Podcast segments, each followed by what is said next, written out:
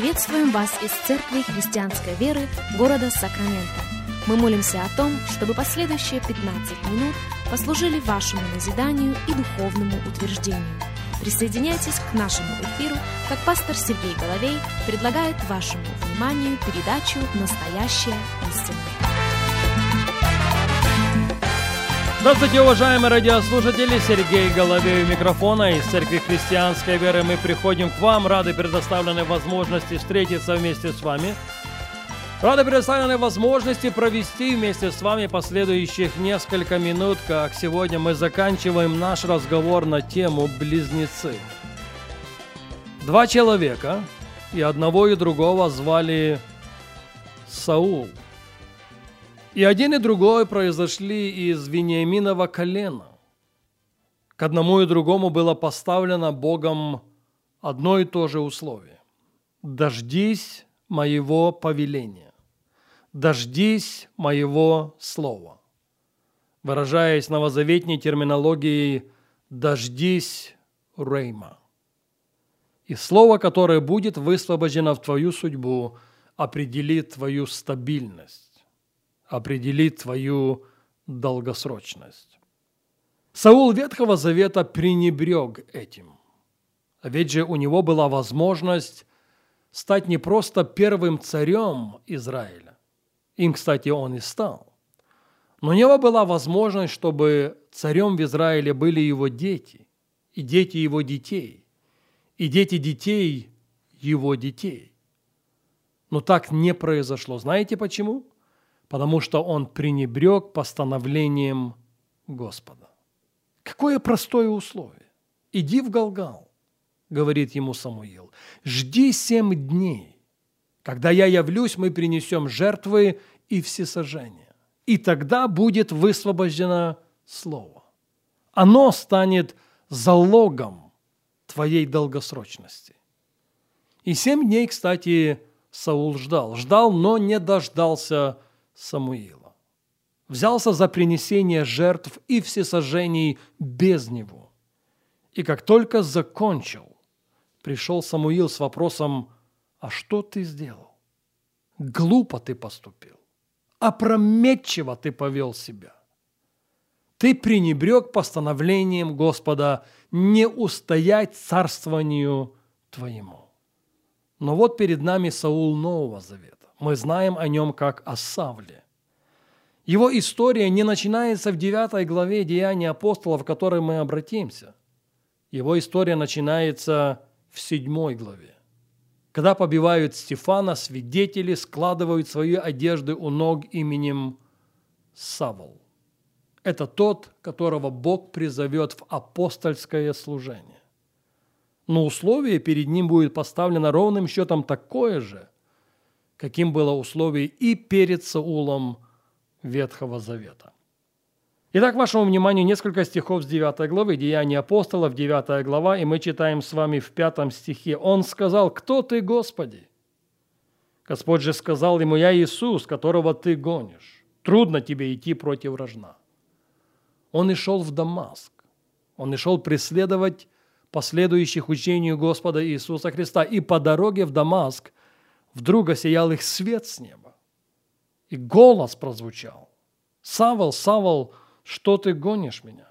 Он сказал ему, еще раз пятый стих, «Кто ты, Господи?» Господь отвечал, «Я Иисус, которого ты гонишь».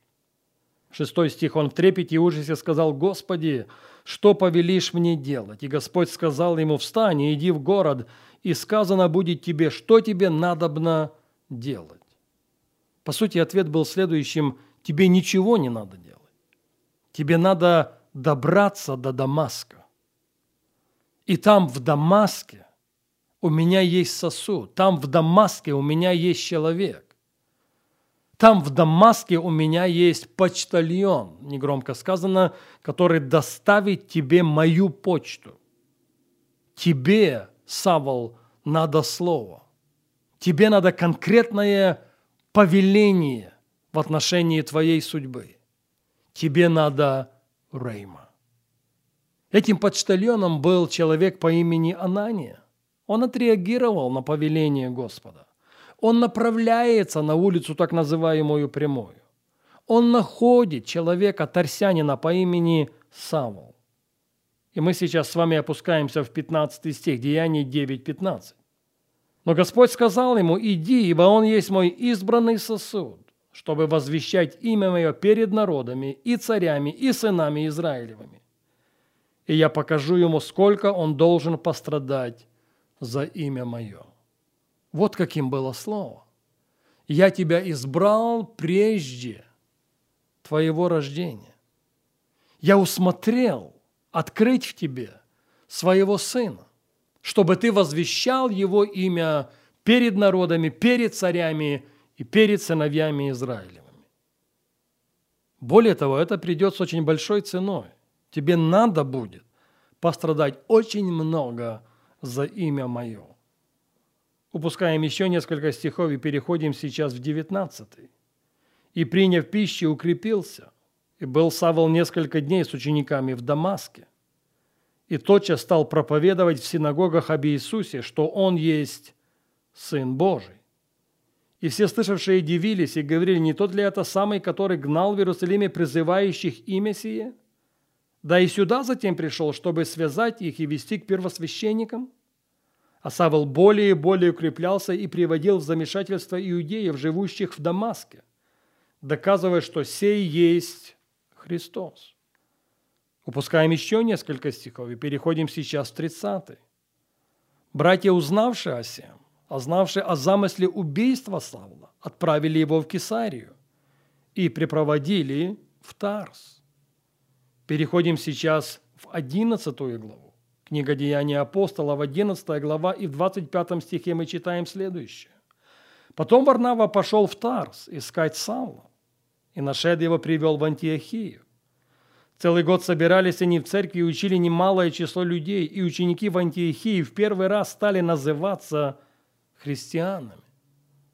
Переходим сейчас в 13 главу, и в первом стихе мы читаем так. В Антиохии, в тамошней церкви, были некоторые пророки и учители. Варнава и Симеон, называемый Нигер, и Луций Киринянин, и Манаилса, воспитанник Ирода четвертовластника, и Савол. Когда они служили Господа и постились, Дух Святый сказал, «Отделите мне Варнаву и Савла на дело, к которому я призвал их». Вы представляете, какой след, какой глубокий след встреча Савла с Иисусом произвела в его жизни. Это всегда оставалось на повестке дня. Слово от Бога. Мне надо слышать от Него. Мне надо следовать его указанию. Я не могу за что-то взяться до тех пор, пока я не буду уверен на сто процентов, что в этот сезон, в это время именно этого Господь ожидает от меня. В заключение хочу процитировать несколько стихов из послания к Ефесянам 6 главы. Ефесянам 6 глава, 18 стих. «Всякую молитву и прошением молитесь во всякое время Духом», пишет апостол Павел и старайтесь об этом со всяким постоянством и молением о всех святых. И о мне. Слушайте внимательно. И о мне, дабы мне дано было слово. Вот его молитвенная просьба. А ведь же были нужды служения. Ведь же были, наверное, какие-то проблемы и в команде. Ведь же были какие-то финансовые тупики. Об этом не мешало бы помолиться. Но он говорит, молитесь обо мне, чтобы у меня всегда было Слово. Слово от престола Божьей благодати. Чтобы у меня всегда было рейма. Потому что до тех пор, пока у меня есть Слово, я буду побеждающим. Я буду триумфальным в каждой области своей жизни. Моя сегодня молитва к Богу о том, чтобы каждый и каждый без исключения всегда, в каждый сезон жизни имел свежее слово от Бога, в отношении которого сам Иисус сказал, не хлебом одним будет жить человек, но всяким словом, исходящим из уст Божьих.